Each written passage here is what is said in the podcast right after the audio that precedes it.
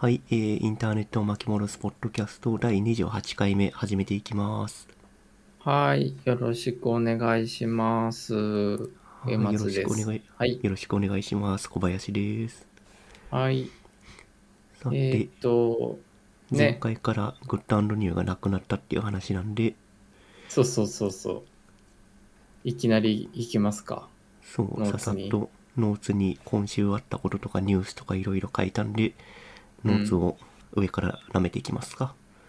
そうしましょはい。で、僕が最初に書かせてもらっていて、えーと、うん先週の日曜日に、えー新国立美術館で、えー開催されている庵野秀明展に行ってきました。う。おおこれは非常に良かったですね。おおなんか、個人的な、ものすごく雑感で言うと、あの、会場が新国立美術館っていうのがすごく心強いというか、なんか、あの、やっぱカルチャーとして認められてるんだなっていう感じがすごくありましたね。うん、なんか、庵野さんっていう人をちゃんと分解して展示としてやっていたっていう感じがして、うんうん。なんか庵野秀明展って言うと、庵野さんが関わっ、えー庵野さんが作ってきたエヴァンゲリオンだとか、不思議の海のナディアとか、あとはシン・ゴジラとか、あの辺の展示が多いんじゃないかって思われそうだけど、うん。えーと、庵野さんがアウトプットしたものが半分。で、うん。庵野さんを作り上げてきたものが半分っていう感じの展示になってましたね。え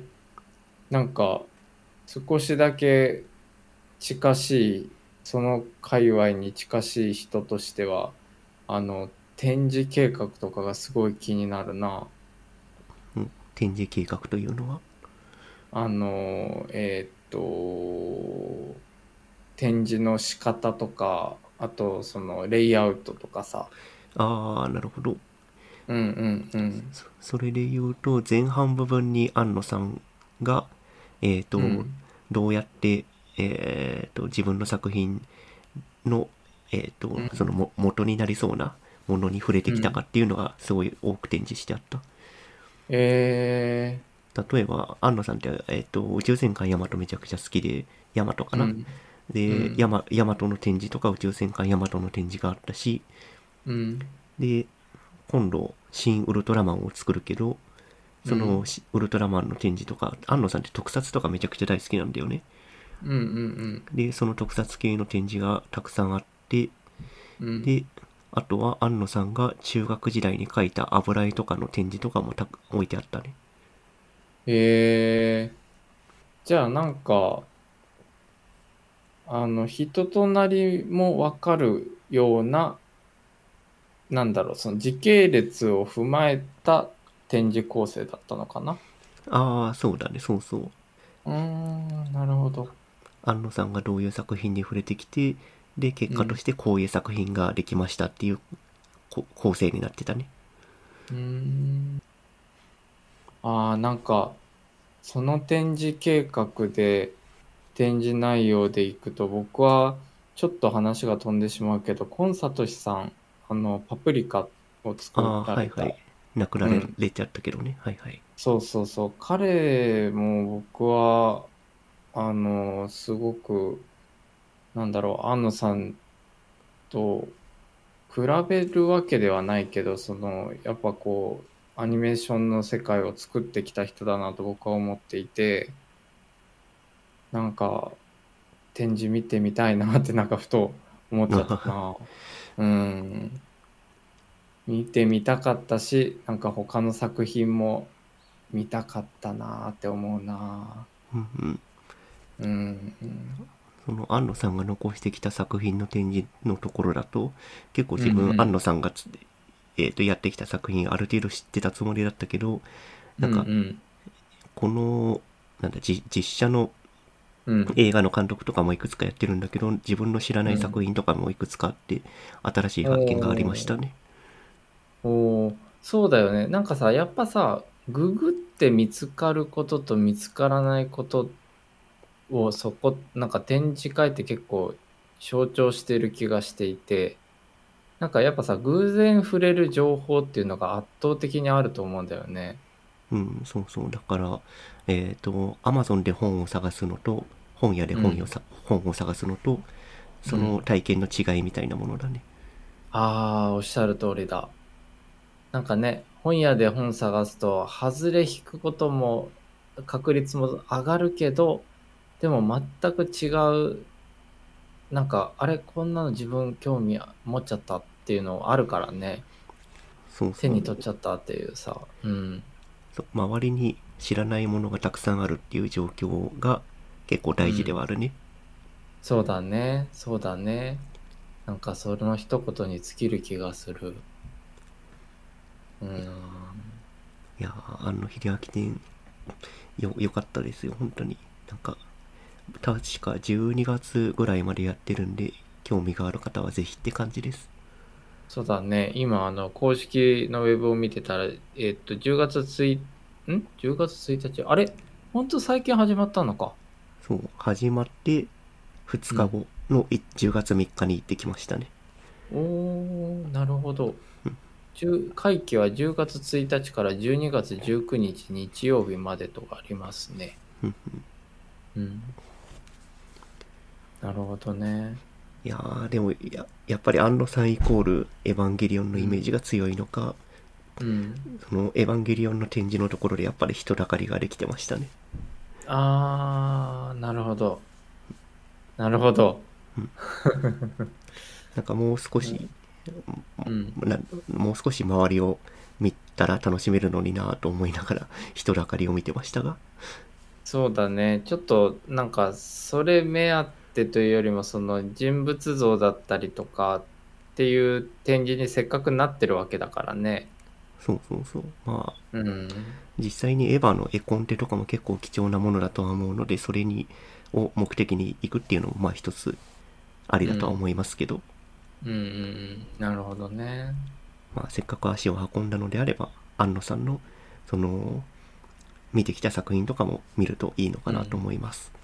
そうだね。なるほど。じゃあ、まあ、次のノーツに行きますかね。そうですね安野秀明展はそこまで深掘りするところはないのでまあ、えーと深うん掘っはいはいてほしい部分もありつつ、ネタバレになるから、あ こあのぐらいに。うん。深掘ってほしいああいや、なんか、あの、すごいシンプルに、なんか、どれに対し、例えばな、例えば何かの作品に対してはこういう展示がなされていて、こういう感想を持ったみたいなのは実は聞きたかったりするけど、それをは、まあね、いわゆるネタバレになるし、なんか僕自身も行けた時に、あ、これあれねって思っちゃうのが、なんか嫌かなと、ふと思った次第です。なるほどそうそうそれで言うとあん あの秀明店でここは見ておいた方がいいっていうのは、うん。ああ、それは聞きたいな。とうんだ大根フィルムってわかる？わかんないよね？わかんない。えっと日本日本 SF 協会なんだろう？日本 SF 大会かっていうのがうん。えっと、う1970年代とか80年代に開かれていてうん。でその日本、S、SF 大会にえっと大根フィルムっていう東えっと安野さんって大阪芸術大学出身なんだけど、うん。えっと大阪芸芸大のえっと、うんそのなんだ特撮を作ったりだとかあ特撮を撮影したりだとか、アニメを作成、えっと作ったりだとかっていうことをする集団として、えっと大根フィルムっていう集団があって、まあ同人サークルみたいなもんだよね。うんうんでその中に安野さんも所属していてでその大根フィルムが作った、えっとうん日本 SF 大会の、えーオープニングムービーが、えっとん流流されていたりしました。それはへえ安野安野さんがおそらく初めて作ったアニメーション作品ではあるのでそこは見ておくとすごい良いかなと思います。すごい。あ、それは一番見どころかもしれないぐらいの勢いの重要さですね。で展示側もそれが見どころだって分かっているとあ分かっていてめちゃくちゃ巨大なスクリーンで映されてましたね。えど。めちゃくちゃ巨大なスクリーンだけれど、えっと、うんも元は8ミリ、8ミリフィルムなんで、めちゃくちゃ画像荒かったですけどね。なるほどね。アナログを無理やりこうデジタルの最近のプロジェクターで打ってたわけですね。そうそう。まあ、それは非常にいい展示でした。ああ、でもそれはすごく気になるな。えー、なんかそれはもう極論を言ってしまうとエヴェエヴァンゲリオンパッシングしてでも見たいくらいだな、僕と個人としては。うん、本当に、安野さんの原点がそこにあるんで、そうだよね。えー、なるほどまあそのて展示通して思うのが、うん。こう、うーんと、今から考え、今から考えると、その、安野さんが大学時代に撮っていた、えっと、帰ってきたウルトラマンっていうウルトラマンのオマージュみたいな8ミリフィルム、うん。8ミリの特撮フィルムとかあるんだけど、うんうん。それって、今の技術からすると非常にチープなもので作られてるんだけど、なんだろう、うん。そういうものをなんかひたすら積み上げてくる若いうちからひたすら積み上げる情熱っていうのはすごい大事なんだなっていうのはなんか展示を見てて感じましたね。あーつまり未熟かもわからなくてもやってみるってことかな。そうそうそう形としてアウトプットし続けるとうんうんうんうん。安野さんみたいな大物にななれるっ。ていうのもあるんじゃないですかね。いやーそれはものすごくあると思うな。なんかやらないとかできない理由を探すというかそれは結構目の前にすぐ見つかるんだけどまあ何でもいいからとりあえずやってみてよってことだよね。そうそうそう。うん。多分。本当にはと一番最初に安野さんが撮ったりあの8ミリフィルム高校生ぐらいの安野さんが写ってるフィルムなんだけど、うん。あ明らかにその技術が足りてないのよその、うん。え映像としてうん。だけどそれを形にして作品としてまとめてるっていうのが重要だなって思いました。いやーそこで言うと未熟さの塊だった僕が作った小学校の時に作った卒業記念ビデオもちょっとあの横で展示しとこうかな。YouTube に上げといてください。おちょっと待ってピンポン来ちゃった。すいません戻りましたえっ、となんか安野さんの動画と当然並べれるものではないんだけど僕もなんかルーツになっているなって今で言う今考えると思うのは、えー小学校の時に小学校卒業する時に卒業記念ビデオっていうのを作ったんですよね。うん、でそれをクラスのみんなに配ってすごく皆さんに喜んでもらったっていうのが今の仕事につながっているルーツなのでちょっとこう庵野秀明じゃなくて上松店をやるとしたらそれを大画面で大画面で。大画面で投影したいですね。ちなみに一瞬だけうん。その映像はどうどういう形形式で配ったんですか？VHS です。おおなるほど VHS を VHS からダビングしてクラス懐かしいクラス分。そうそうそうクラスダビング分さダビングダビングって言っても伝わんない人いるからな。ああそうかそうだね。今はコピーペーストですから。確かに確かに。いやーあれは我ながら力技だったな。なんかねあの今でも覚えてるんだけどその編集どうやってやったかっていうと VHS とハイエイトのあの8ミリのフィデジ一応8ミリのあのえっとハイクオリティの一応ハイクオリティと歌っている、えーソニーの企画があるんだけど、えーそのカメラで撮ったものを VHS のインプットに入れてでえーっと録画と録画ストップを繰り返すんだよね。で、えっ、と、それをもう一個の VHS の方に、えーこう流しで再生したものを録画していて貯めていく。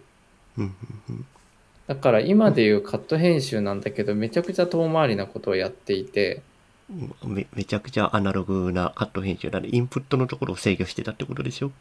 そうそうそうそう。で、かつ、今思うとすごい、なんか、アナログの極みなんだけど、あの、ステレオって L と R のチャンネルがあるじゃないですか。あれの、あの、えっと、えー赤白のジャックのどっちかを、えーミニディスク MD だったか CD だったかどっちだったか忘れたけど、とにかく何かコンポにつないで、で、そこで曲をかけて、まあ今思うと著作権とか NG なんだけど完全に。えーっと、片方でそこのチャンネル L か R どっちかで、えーっと、コンポから出力した BGM をちっちゃい音で鳴らして、で、L か R どっちか余った方でビデオ本ちゃんの音声をかけといて、事実上そのミキシングして BGM がちょっと静かになってるかのようなことをやっていたな。もうステレオ、ステレオで左右で違う音源が聞こえてたってことですか？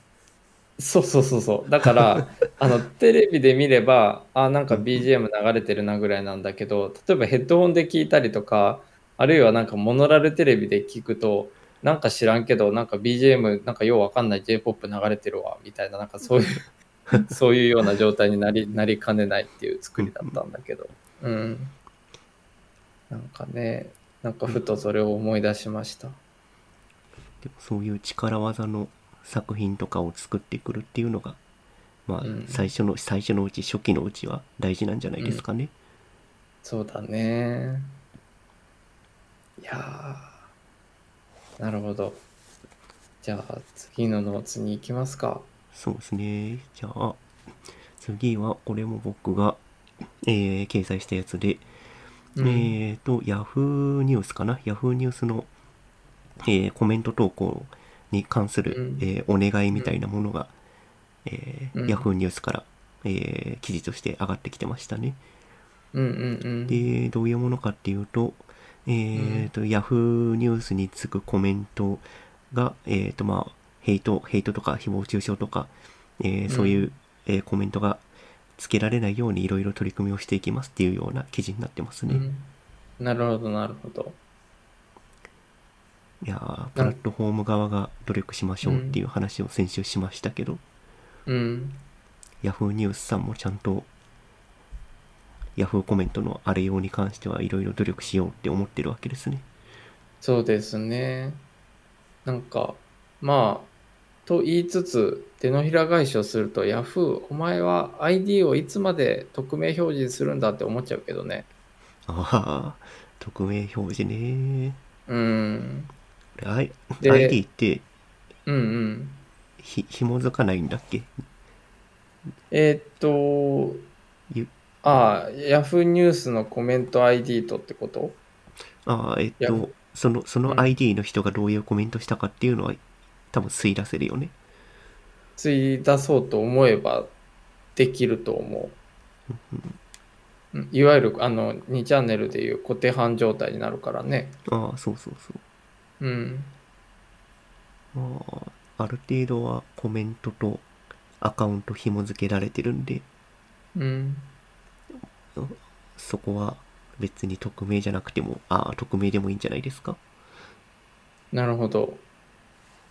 そう。で、なんかこのさ、ノーツを共有してくれた時に僕はふと思ったのが、これもリンクを僕があの追記で貼らせてもらったけど、Yahoo Japan って、えーかねてよりメディアステートメントっていうものを掲げておりましてですね。で、えーっと、Yahoo Japan メディアステートメントを少しだけ読むと、えー、Yahoo Japan が運営するメディアサービスは情報を得る場、情報を発信する場として、えー次の理念を掲げますということで、信頼性と品質、多様性の尊重、豊かな情報流通っていうその3つを挙げているんだよね。うんでこれがもう完全に形骸化してるやばいぞっていうことを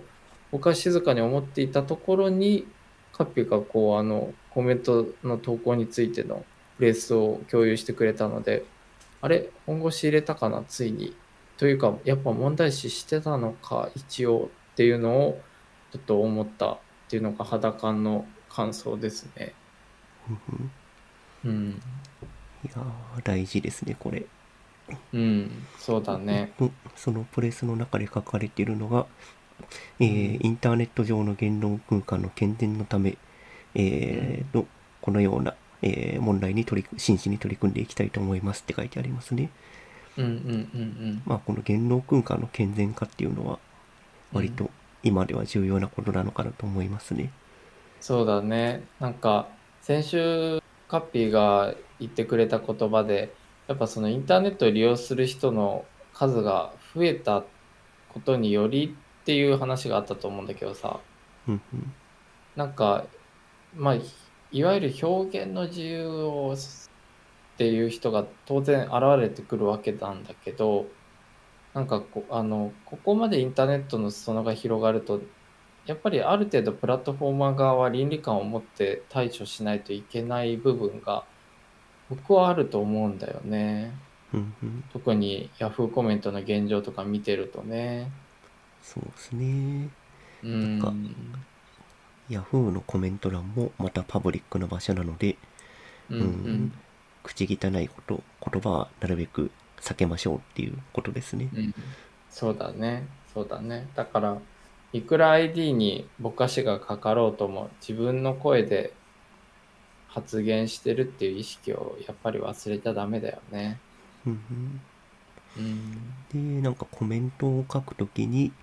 なうんうん。AI、AI で何かワードを引っ掛けてるのかな？なんか変なワードが引っかかると、この投稿を本当にしてもいいですか？みたいなアラートが出るようにするのかな、今後は、うんうんうん今後はというか、今もそうなってんのかな？うんうんうん。ちょっと Yahoo の、ね、Yahoo ニュースのコメント書いたことないんで、どういううん動線になってるかちょっとわかんないですけど、もう僕も実はコメントを書いたことないんだけどね、Yahoo をあんまり見ないので。まあでうんも結構日本のインターネットユーザーは Yahoo から情報を得るっていうのはまだ続いてるんで、そうだね。あの、Google 法ならぬ Yahoo 法って未だに存在するからね。Yahoo 法、ああ、なるほど。うん、Yahoo からの流入。うん、Yahoo 法、砲撃の方ですね。そうですね。うん。なるほどね。じゃあもうなんか、もうこれはもう本当に、これを、このプレスを打ったからには、やっぱ、ちょっと今後に期待したいところですよね。そうですね、今後に期待したいところですが、うんえーっと、時期がちょっと微妙だなっていう気はしましたね。おー、それは、10月って、うんあの会、会社の期が変わる時なんですよ。ああ、はいはい。だから、陣頭指揮を取る人が変わって、うんその人が、えっ、と、今期はこういう目標でやりたいですっていうのを掲げるためにこのプレスを打ったんじゃないかなっていうのをちょっと邪推してしまいました。なるほど。そういった策略がちょっと若干垣間見れるということですね。まあ、完全に邪推なんで、真実はわかんないです。まあでも、あの、あるよね、そういうの。あの、なんて言ったらいいかな。あの、こう、インターネット企業に限らずさ、うんうん。まあね、それは本当に邪推なんで、あんまり深掘りしないです。はい。じゃあ、これははい邪推、邪推ですということで。邪推ね、邪推の、あの、なんか、ああの、あつ森みたいなやつを押しておこう。はい。じゃあ、次のノーツも、これもまたなんかうんプラットフォームのいろいろな問題を提起しているもので、うん。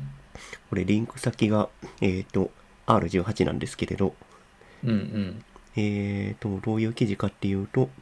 えっ、と、18禁の、えーソフトウェア、ソフトウェアっていうか、えっ、とな、なんだろう、イラストの、えー販売とかをしている DL サイトっていうところがあるんですけど、そこのブログになるのかなこれは。ブログになってます。うん。で、えっ、と、ハルスキーさんっていう同人のイラストレーターの人が、えーうん海外の、えー Patreon っていう、えっ、と、支援、支援サイトですね。支援っていうのは金、えっ、と、投げ銭ができるサイトうんうん。で、その Patreon っていうところで、ハルスキー、この記事を書いてる人が、えー作品をうん。その支援者向けに公開していたら、えーと、そのプラットフォーム側である Patreon から、えーと、あなたの作品は、えーと、この Patreon 上では完全に NG なものなんで完全に削除してくださいって、えーと、削除要請が来たっていう、そういった記事になってますね。うーんなるほどなるほどなるほど。なんかね、うん。うん、その18禁に限らないけど日本のそのイラストレーションアニメーション特にいわゆる二次元のもののもだしあの3次元で言ってもやっぱそのアダルトビデオだったりするものってえーっとちょっと統計忘れたけどかなり日本から発信されてるものの割合って多いんだよね高いんだよね。そうですね。映像作品も、その 2D のイラストレーションも多分日本がうんトップクラスでしょうね。そうそうそう。で、まあ、うーんと、そこからネガティブなものもたくさん生まれてるけど、ポジティブなエフェクトも生まれていって、とかとか言っていると、なんだかね、この、これはつまり、つまるところ永久版に近いことだよね。いや、永久版じゃなくて作品自体下ろしてくれ、あ削除してくれっていう話じゃないですかね。ああ、アカウントは残るけど、作品的には、まあ、バンだよね。そうで、そうですね。で、うん。まあ、日本のサイト、日本のそのサービスとかだと OK うん。なものがうん。海外のサイトでになると、まあ、NG になることも往々にしてあるって話ですね。そうだね。でこの記事記事の中でもうん書かれてるんですけど、うん。なんかオーストラリアは非常にうん。その辺の規制が厳しいらしく、うん。えーと、なんか2019年に日本人がスマートフォンに自動ポルノの、えー作品を入れていたっていうことで実刑判決をオーストラリアで受けているみたいですね。おー。なるほど。で、なんか外務省のサイトにもオーストラリアに渡航するときは注意してくださいみたいな注意書きがあるらしいですね。えー。なるほどね。まあ、なんで、うん日本国内だと、うーん、感覚が、その日本の規制寄りになるんですけど、うんうん。まあちょっと一歩外を見てみると、結構、海外の規制とかって厳しかったりするんで、うん。なんか、そういう作品を作ってる人とか、そういう作品を楽しんでる場合は、なんかいろいろ注意しないといけないなっていう、そういった記事になってます。なるほど、なるほど。まあ、なんかとはいえね、あの、VHS とベータの話がものすごく有名だけど、まあうん他にも例えばその言葉としてもさ、日本のその、えーアダルトに近かったり、アダルトのカルチャーって言葉としてもかなりその寿司みたいな感じでさ、お寿司の寿司ですけど、うんみたいな感じで言葉としても世界的に浸透しているものってたくさんあるじゃないですか。ありますね。変態とかぶっかけとかそうですね。そうそうそうそう変態とかねでまあ言ってしまうと僕翔太っていう名前でおねアルアルファベットで書くと SHOTA ショタなんですよねそうですね。なんか、名前書くときに結構、あれって思ったりしますね。そうだからなんて言ったらいいかなあーなんて言ったらいいかっていうか一つ例を挙げるとあのーちょっともう一瞬で下火になっちゃったけどクラブハウスってああるじゃないですかプラットフォームの。うんうん。そこで僕はいあの翔太上松って登録しようとしたらバンされバンっていうかあのそもそも弾かれてしまって おしょうがない。じゃあちょっと「翔歌」にして「U」を入れて登録してみようと思ったらそれもなぜかバンされえ。ー、それはねでも別の人は通ってたからなんでかわかんないんだけど多分最初にバンされたからおめえはダメだってこうブラックリスト的なところに入れられてしまい監視対象というかちょっと注意人物みたいな扱いになり結果的にそのアルファベットでちょっと細工してもダメになったのではないかと推測しているんだけど、まあしょうがないから漢字で名前を入れたんだけど あの なんだろうその日本発信の言葉がまさかこうブーメランのように自分の日本発祥のね日本的な名前に対してこうさあの制限を制裁というか制限を食わされるとはちょっと思わなかったな翔太さんなんて日本中にいるじゃないですか。そういっぱいいるからねうん。で僕はクラブハウスの運営に「いやあの日本でポピュラーな名前なんだ翔太」っていうのは。でこれはあのそその用語としての書だとは全然違うんだよ本当に人名としてポピュラーなんだみたいなメールを送ったんだけど無視。すごいな。それ、うん。多分そうそういうブラックリストみたいなものがちゃんとあるんだろうね。そのに、そうそうそうそうあるんだと思う。んうん、ううんじゃあそういでうブラッそクリこがうんそこがある意味なんかローカライズされていないというか。ああ、そうそう、調整してしてないんだよね、全然きっと。そうそうそうそうそう。なんか言葉だ言葉だけが先行しちゃって、そうそうそうそう。えそこが日本人でポピュラーな名前の一つだっていうことは全然認知されてないって話ですね。うん。そういうことですね。いやー、なかなか難しい問題だな。だからうんまあそれ以外のサービスでは幸いにもそのバンだったり弾かれるっていうことは一切ないのでまあいいんだけどなんか近しいことは多分世界中で起こってると思うんだよね。うんうん。うん、なんか日本語の名前に限らなくてまあなんか商標取ったりさデザインの仕事でする時もやっぱりその言葉これは何かのどっかの国の NG ワードなんじゃないかってこうネーミングライツ考える時に結構あの検討したりするんだけどなんかあのねどこで何が引っかかるか分かんないからね。うんその NG ワード、商標を取るときに NG ワード調べるってどうどうやって調べるの？あもう本当にインターネット検索に頼る僕の場合ははあ、なるほど、なるほど。うん言葉でとにかくサーチしてえっ、とテキスト検索もするしイメージ検索もするしマップ検索もありとあらゆる検索をしてなんかそのいかがわしかったりちょっとグレーゾーンなんじゃないかっていう例えば組織も含めるし場所も含めるけど何かヒットしないかっていうのを洗い出すかな。うーん。うん。それで言うと僕が使ってる ID、うん。KZHRK ってあるじゃないですか。うんこんなのどこにも引っかからんぞって思ってたんですが、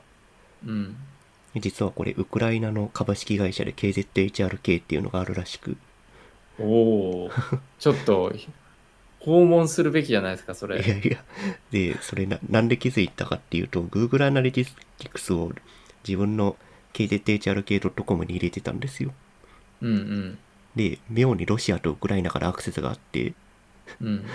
で、調べてみたらそういうことでした。うんおーなるほど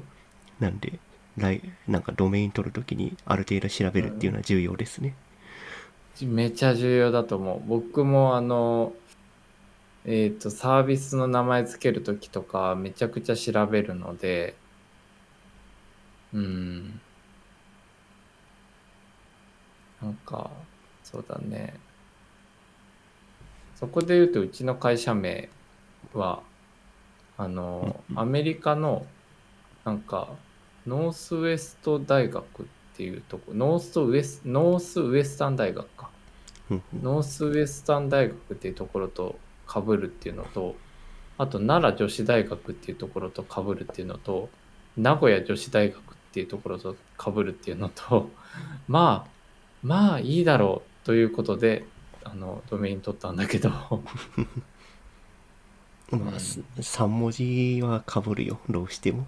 そうだよねうんあとあれだあの画像検索で一番出たのがアメリカの海軍の迷彩服、デジタル迷彩服っていうらしいんだけど、なんかそれに、それがめっちゃいっぱいヒットする。えー、うん。まあね、アルファベ3文字なんて 27×27×27 のパターンしかないんで、まあまあ、ね。何がしかに引っかかりますよ。まあ、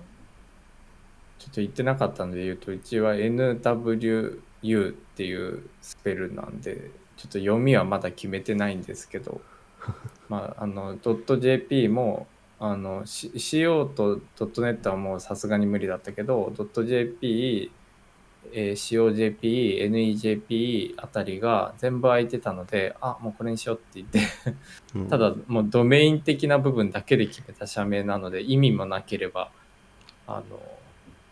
なんだろう読み方も決まってないからすごい困ってるんだけどね。まあ、後付けでいいんじゃないですかね。そう。あと後付けするよもちろうんん。あでも一個だけ言うとなんかあの意味を一個だけ込めたよっていうのを言うと,、えっと W はやっぱ僕インターネット大好きなのでワールドワイドウェブの W をとから取っているのとうんあとはビジュアルメディアも大好きあの映像のことも大好きなのでその V にも見えるということでその2つの意味は W に込めてるっていうのはあるかな。うんうん、じゃあ残り2文字は後付けですね。うん、あのえっとねこれは字面だけで選んでて N と U って小文字で書くとあのしえっと反転した同じ形なんだよねほぼ。うん、でなんかこう小文字で打った時にキュッとまとまってで W が真ん中に来てあこれなんかロゴマークロゴタイプとしてなんかこううまいこと造形できるかもっていう可能性を感じてっていうただそれだけですデザインが先行して意味は後から？そうそうそうそう まあまあ、そうういううのもことですねそういうのも大事ですね。うんまあ印象としては意味がわからないので個人的にはあの自分の業態には合ってると思っているのでまあいいかなと思っております意味がわからない状態でいいんですね。はい。いいですはいうちはあの何でも土方屋さんなのであの例えばなんとかソリューションとかなんとかサービスとか言っちゃうともうなんかそれ屋さんになっちゃうのでねああ、まあそれは確かにそうですね。うん。そうそうそう。じゃあなんか、ここからの次のノーツに。行きますと、ここは僕が挙げたノーツなんだけど、えーっと、クリエイターで獅子山崎さんという人がいるんですけどね、うんえーっと、この方のお絵描き教室っていう名の、えーいわゆる、えーっと、キャンプファイヤーでやってるコミュニティですね。おううん。まあ、世でいうオンラインサロンってやつですけど、で、えーっと、オンラインサロンって結構そのオーナーの人に憧れて、ファン的なニュアンスで入るコミュニティって結構母数として多いんだよね。で、そのオーナーの人からの、えーと何かの還元ををベネフィットとして期待して、月額会費を払うっていうことが主なんだけど、なんかこのシシさんは、まあ仮にそうだった、そそうだったっていうのは、そのファンの人がいたとして、その人たちが仮にじゃあ課金していたとしてもですよ、シシ山崎さんのすごいなと思うところは、もうクリエイターに関対する還元、還元、還元パワーがすごいんですよね。うん。還元力というか、なんというか。で、えっ、と、例えば、まあ、あの、リンクを貼らせていただいてましたけども、貼らせていただきましたけども、なんかその、イラストレーションの描き方から、えーあとはその思考方法とか、あとはツールの紹介とか、こういうツール使ってみたよ、よかったよ、みたいなね。うんでもうなんかここまでそのクリエイターがものを作ることに対して寄り添ったコミュニティってかつて見たことがなくてですね。結構ありがちなのがインフルエンサー的な著名なクリエイターの人がえーっと主催してコミュニティをね。でやっぱその人の作品を見たいとかその人のいわゆるファン向けのファンというかそのコミュニティ向けの投稿を見たいとかっていう、まあ、ファンクラブの延長的なコミュニティは死ぬほどたくさんあるんだけどこの獅子山崎さんのお絵かき教室はその名の通りお絵かき教室になっていて本当にこう知の還元というかあのトップランナーのあ獅子山崎さんの前提をちょっとお伝えすると、えーアニメーション作家なんだけど、えー、Apple の Mac の向こうから日本で作る編っていうものに登場しているぐらい、えー著名なアニメーション作家さんなんですけどまああのその方がそのそれだけの作家性を持っている方がもうそのたくさんのクリエイターの人たちに向けて自分の知の還元だったりとかっていうことをすごく積極的になされているっていうこのエネルギーは一体どこから来るんだと。もう毎日この方はもう死んでるんじゃないかって心配になるぐらいのエネルギッシュさなんだけどね、うん。オンラインサロンというよりオンライン勉強会みたいな感じだね。そうだね。でしかもちょっと中には入っていないので空気感は読めないものの彼女からの発信がはがかなりしっかりあるっていうことは間違いなくてそれは何を論拠にして言っているかというとこの方はあのシスさんは YouTube 等でも無料でじゃあ今からこれ作っていきますみたいなこうやってこうやってやりますみたいなあのものすごくあの安直ではないえー、How to の動画だったりを出してくれたりいたりもするんですよね。うん。そうなんだよ。なんかイイラストの描き方とかを紹介してくれる YouTube、YouTube じゃないやオンラインサロン？えーっと、そうだね。そういったこともやってくれるし、あとはなんかやっぱそのクリエイターってそのいわゆるさ、求人が出てる仕事ではないんですよね。すごい、ものすごくざっくり言うと。で、となってくると何が重要かっていうと、そのマインドセットだったりとか、あのし、向き合い方とかだったりするんだよね。なんかこう、もの物事に対する。うんうんものとか作作品に対するね。そうそうそうそうそうそう。で、えーっと、そういったものって、じゃあどこでみんな学ぶのって言ったら、結構もう力技で、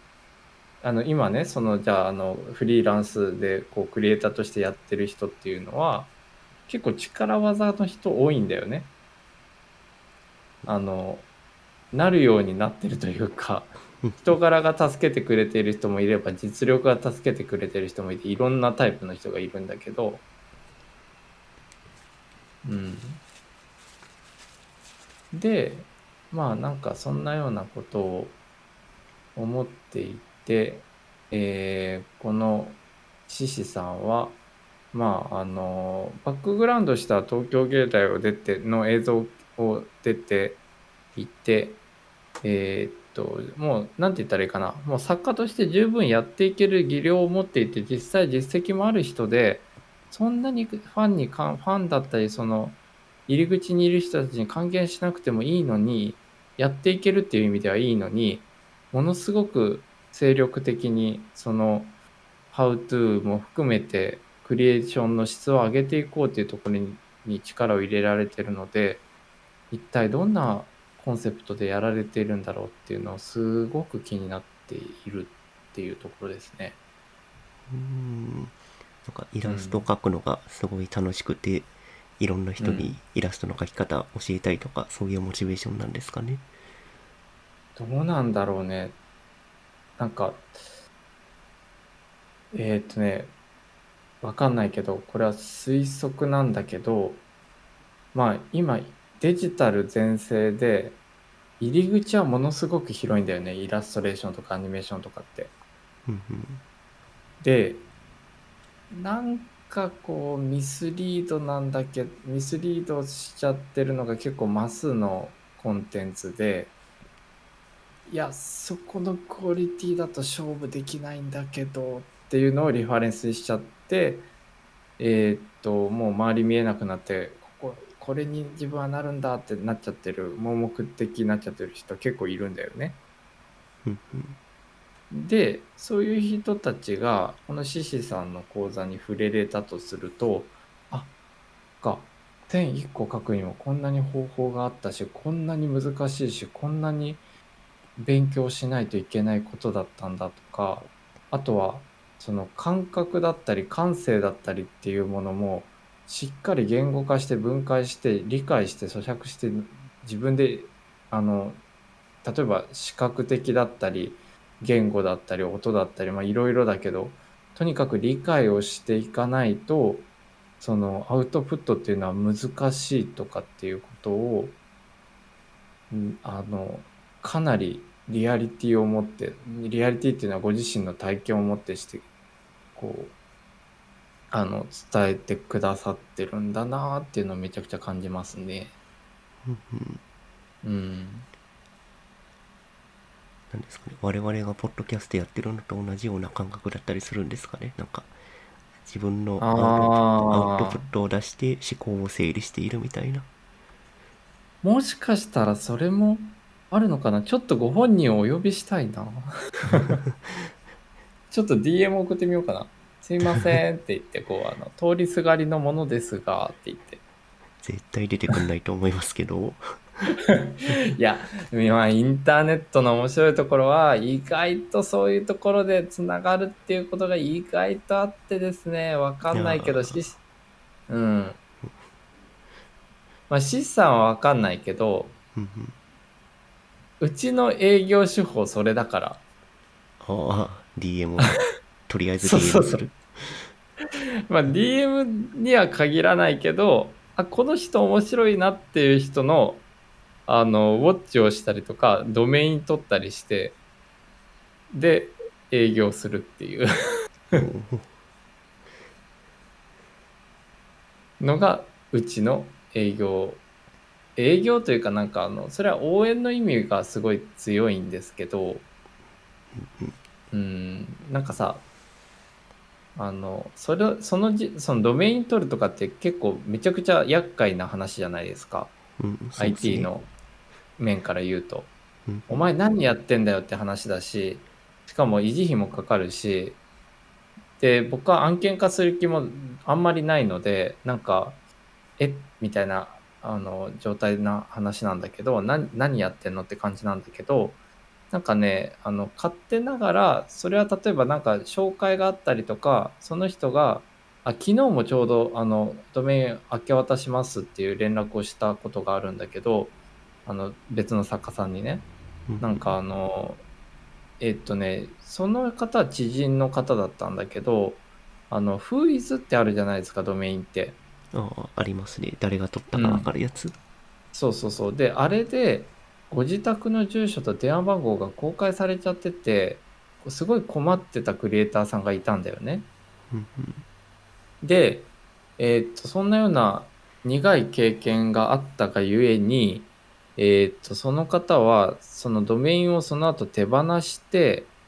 で、えーっと、そしたら、よくわかんない第三者にやっぱ取得されちゃったんだよね。うんうんよくある話ですねそう、よくある話なんですよ。で、なんかそれを見てから、あ、これはまずいって思って、なんか僕のドメインを取取って、あの、必要に応じて渡すっていうことをちょっとずつ始めるようになって、うん、なんか言ってしまえばほら、うちが取っとけば、フイズ、まあ代理で公開でしてくれるあのドメインもあるけどあの代理で公開できないドメインもあるからね。でうちの会社とかがこう盾になっとけばまあその作家さんのご自宅だったりとか守られるのでうんっていうところで僕はなんかこうドメインを勝手に取りそしてその方々がサイトを作ろうとか一回作ってみたりしたらあこちらにこういうドメインございます。よかったらお渡ししますっていうことをやっております。うんドメインは完全に譲渡っていう形で支払いとかも向こうのアカウントに紐付けたりとか、なんかそういうもろもろもやってんの？やってるやってる。なんかもう、だってあの言ってしまえば例えば何年間もキープして維持費はこちら持ちなわけじゃないですか。うんうん、でそこでもう切り離してもう完全にいわゆるドメインを移管してじゃあもうあの作家さん買ってくださいっていうような感じだね。うんうん。草の根活動ですね。謎のね。っていうのをやってます。うん。あ、獅子山さんもそのうちうん、つながりができるかもしれないって話ですかね。いやー、でき、いや、個人的には面白いと思った人には僕はあのアプローチしていくスタイルなので、あ、この人面白そうって今、あのき今っていうか昨日思ったので、ちょっと近いうちになんかあるかもしれん わかんないけど。朗報期待してます。はい。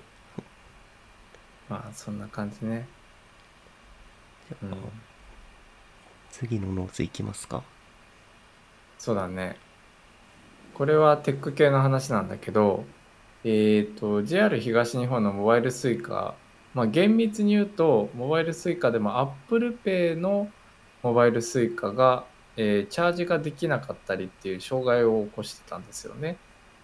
で、えっ、と、これがどうも、えっ、と、SSL の証明書の更新の期限切れだったんじゃないかっていう話になっていて、で、JR 東日本のプレスリリースは、復旧しましたみたいな、こう、ちょっと怒り気味の プレスしかないので、今んとこ、あの、確証はないんだけど、なんかどうもそうなんじゃないかと言われており、で、えーっと、SSL の証明書っていうのは、まあ、ね、3ヶ月だったりとか、半年だったりとかでこう更新かけていかないといけないんだけど、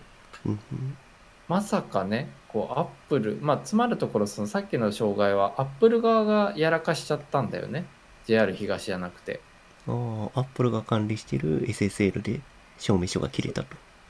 そうそうそうそう。で、まあ、まあ、まあ、さっきから言うように、これはまあ一応その障害 SSL の期限切れなんじゃないかっていうのは仮定ではあるものの、でも、まあ、何かしらの障害をアップル起こしてることは間違いなくて、で、SSL の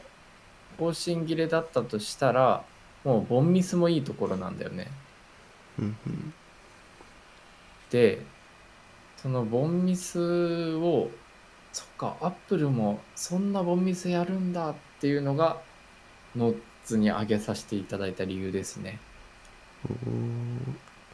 まあね、そういう SSL の証明とか、証明とかドメインの更新がどっかで漏れるっていうのはよくある話じゃないですかね。ねえ。なんかアップルさん iCloud 課金アラートめっちゃ出してくるけど SSL の更新忘れてるよって言ってこう言わないといけない。い やーねー、あ、で、これ、これあれか、ススイカの、で使ってる部分だけ使えなくなってたって話、そうそうそうそう。だから実際にあのえっと静岡でも使ってる人が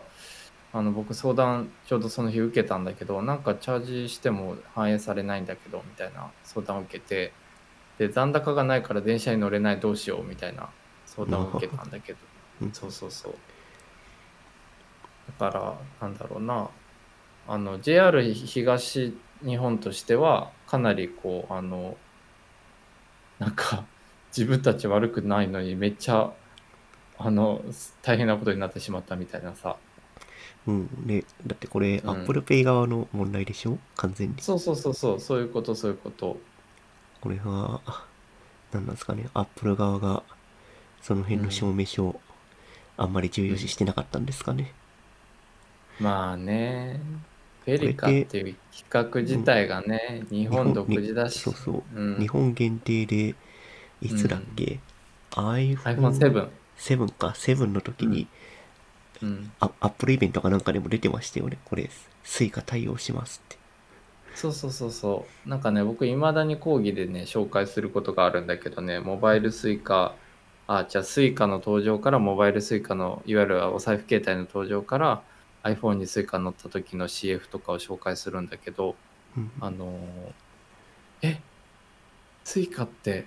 ガラケーで使えたんですか？みたいなフィードバック来るからね。うんうん。そうだよ、 FeliCa はソニーさんが作った独自企画の NFC だよっていう話をそこでするんだけど。まあね、日本のうん独自規格だから、あんまり管理とかしてなかったんですかね、もしかしたら。まあ、グローバルで勝負してるアップルさんからしたら、ね、アジアの小さな国ですからね。まあね、うん。世界レベルで見ると一応 iPhone ユーザーが異常に多い国ではあるけど、まあね、まあ全体の母数から見たらビビたるもんなんですかね。うん。かもしれない。なんかね、そこで言うとなんか、障害結構ほら、みずほ銀行ちゃんもまたやらかしてたし、そうですね。国 国が入るとかそういう話になってますね。そうそうそうそうそう。だし、Facebook グループのね、Facebook とか Instagram でも障害が起きてましたよね。ああ、WeChat と Facebook でなんかやらかしてましたね、今週。そうそうそうそう。あれはなんか、サーバーの、なんか、設定ミスとかって確か載ってたような。とか載っているね、今、ノーツの記事には。サーバー設定ミスかということが書いてありますけども。なんかサーバーのメンテナンス用の定期実行コードに若干バグがあって、それでうん DNS 周りの設定がバグっちゃったのかなうーん、なるほど。DNS がちょっと変な方向向いちゃったってことか。いや、違うな。えっと、メンテナンスコードにバグがあって、その結果 DNS サーバーが、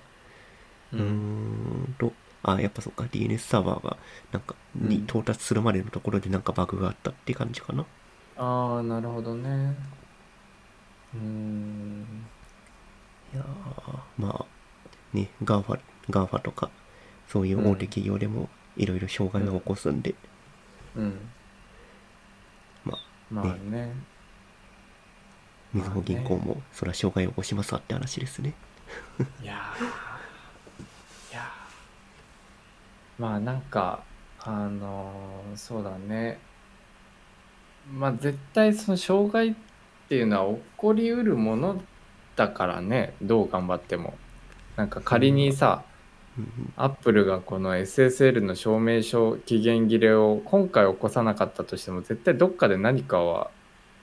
起こるはずなので起こる前提なのでうんまあと言いながらも僕あいやまあおおむね大丈夫だけど例えばクレカの基幹システムも死に Apple Pay とかそのいわゆる NFC 系の基幹システムも死ぬと僕は生活ができなくなるけどね。うん。まあ、うんそこに障害が起きちゃうとね、うんうんまあ確かに、クレカのシステムが死ぬと、何もできなくなるな。そうだよ。なんか、うん。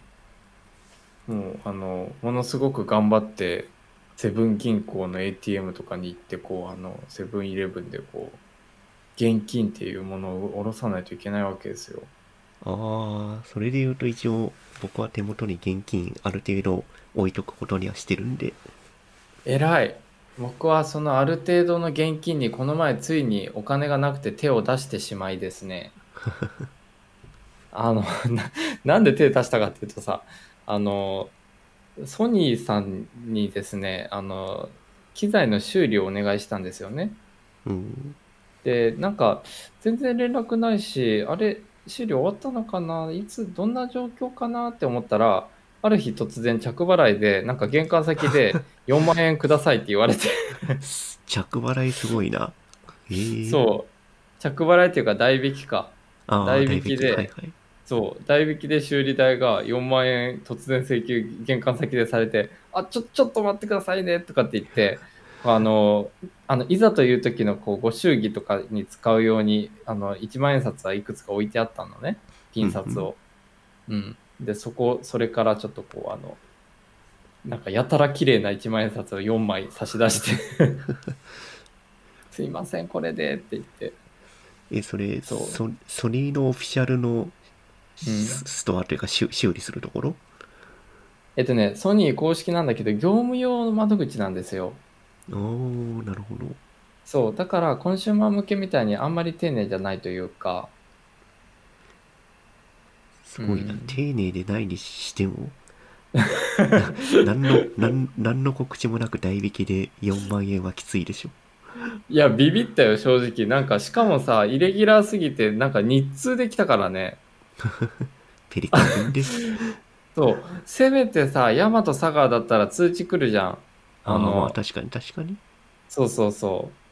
う。で、しかも、あの、それ一回再配達してて、なんか日通の人もちょっと結構不し結構不親切で、なんかその不在通知に代引きです、4万円ですって書いといてくれさえすれば何の問題もなかったんだけど、なんか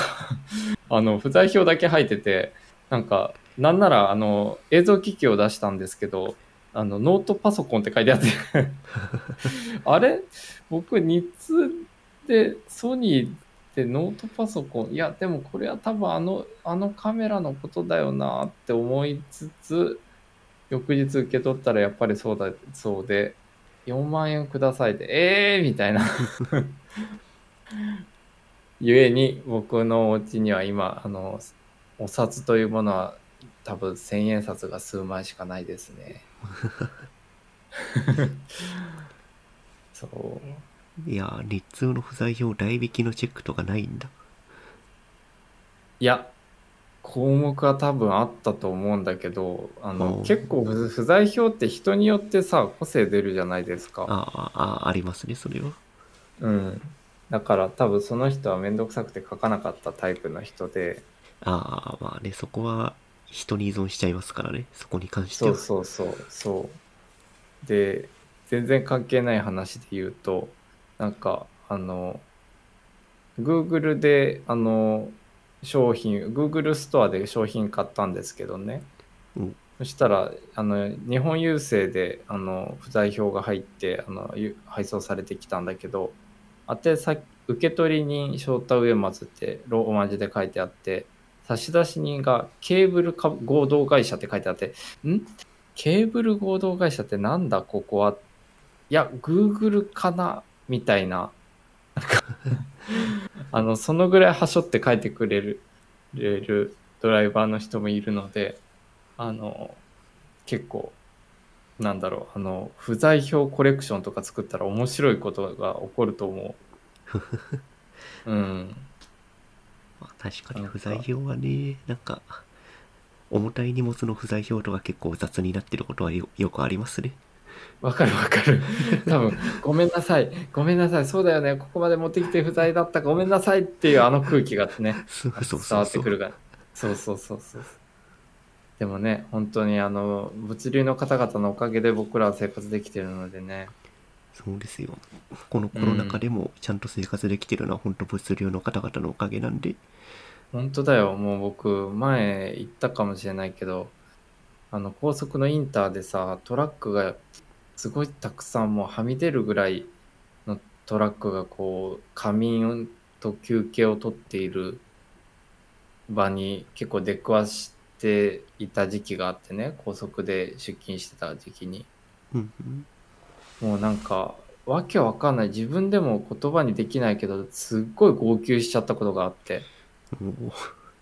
わあこの人たちが日本支えてくれとると思ってうん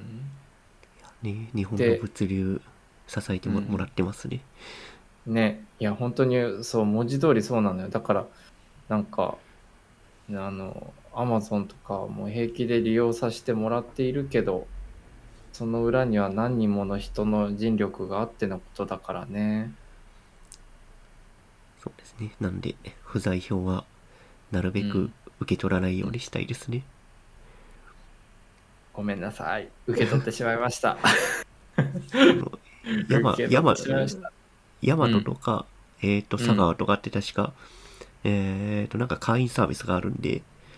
そうそうそうそう。あの辺は僕もあのちゃんちゃんとというかそのたまに漏れることがあるけどメール通知が前日とかに来るのでいつなら取れますって指定するんだけどまあ日本郵政とか日通とかはなかなかそのあたりのウェブサービスが充実してないのでうんどうしようかなっていうところだよね。まあそうですね。まあ、ウェブサービス充実しているその2社に関しては、まあう、ん不在票をなるべく受け取らないっていうことは、受け取る側の努力でできたりするはずなんで、わかるわかる。そこはねやっぱあの自分が揃えていきたいよね、その、はい、運送の都合に。そうそう、なんか、一応お客ではあるけれど、えっ、と、まあ、そこで無駄な労働力が発生しないようにするっていうのは、まあ、一つ大事なことですね。そうだね。おっしゃる通りです。まあ、それは多分お互いのためって感じですね。自分もちゃんとした時間に受け取れるし、相手も、えー不在票を出さなくても済むしっていう話ですね。うんうんそうだね。なるほど。じゃあ、今日はノーツをきれいに全部し、全部消化しそうですね。できたということで、まあ時間もいい感じなので、こんな感じかしらね。そうですね。うんちょうどいい時間なんで、こんな感じですね。うん。じゃあ、今週もありがとうございました。はい。ではまた次回お疲れ様はいです。じゃあ、僕はちょっと獅子山崎さんにどうにかして、すごいおも面白いと思いますっていうのを、ファンじゃないんですけどねっていうニュアンスで伝えてみます。なんか進展があったら共有してください。いや、マジでファンではないので、あの、そ、そ、そこ、そこ強調すると変な感じになっちゃうけど。まあ、ちょっと難しいんだよね、このアプローチの仕方。なんか僕、あ、でも意外とね、あの、20、20発中の1発ぐらいしか勘違いされてないよ、今んとこ。おーなるほど。うん。打率は比較的ということで、まあ、ちょっとなんかアクション、あの余裕がある時にしてみます。ちょっと直近は仕事が詰まってるので、ちょっとあれだけど。うんはい。なんか進捗あったら、このポッドキャストで共有してください。はい。ぜひ。はい。では、お疲れ様です。お疲れ様です。